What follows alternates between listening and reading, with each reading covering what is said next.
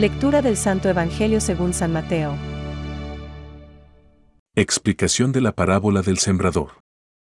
Escuchen, entonces, lo que significa la parábola del sembrador. Cuando alguien oye la palabra del reino y no la comprende, viene el maligno y arrebata lo que había sido sembrado en su corazón. Este es el que recibió la semilla al borde del camino. El que la recibe en terreno pedregoso es el hombre que, al escuchar la palabra, la acepta enseguida con alegría, pero no la deja echar raíces, porque es inconstante. En cuanto sobreviene una tribulación o una persecución a causa de la palabra, inmediatamente sucumbe. El que recibe la semilla entre espinas es el hombre que escucha la palabra, pero las preocupaciones del mundo y la seducción de las riquezas la ahogan y no puede dar fruto. Y el que la recibe en tierra fértil es el hombre que escucha la palabra y la comprende. Este produce fruto, ya sea cien, ya sesenta, ya treinta por uno. Es palabra de Dios.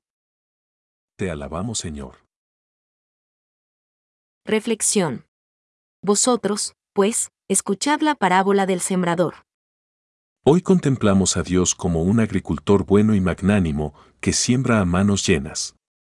No ha sido avaro en la redención del hombre, sino que lo ha gastado todo en su propio Hijo Jesucristo, que como grano enterrado, muerte y sepultura, se ha convertido en vida y resurrección nuestra gracias a su santa resurrección.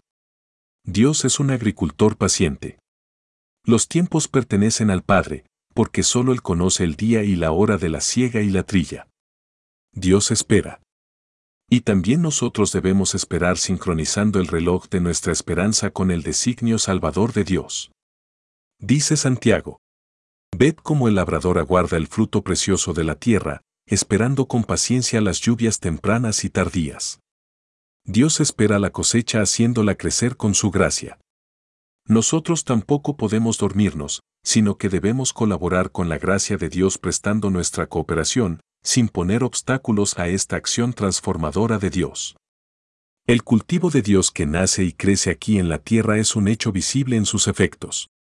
Podemos verlos en los milagros auténticos y en los ejemplos clamorosos de santidad de vida.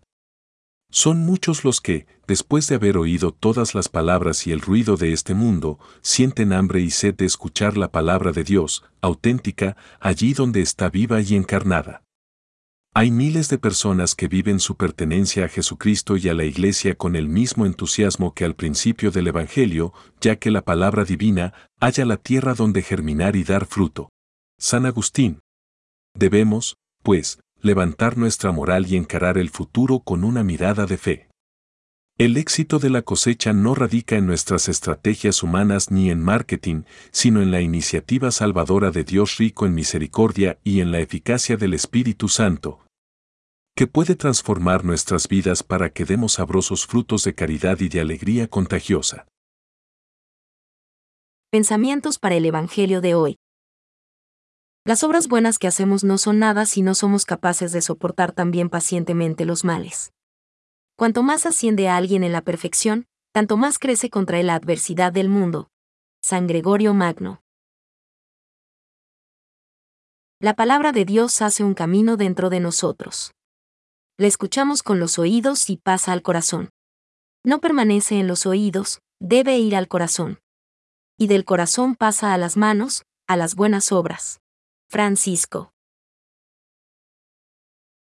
Pero esta unión íntima y vital con Dios puede ser olvidada, desconocida e incluso rechazada explícitamente por el hombre.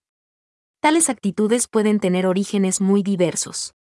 La rebelión contra el mal en el mundo, la ignorancia o la indiferencia religiosas, los afanes del mundo y de las riquezas, el mal ejemplo de los creyentes, las corrientes del pensamiento hostiles a la religión.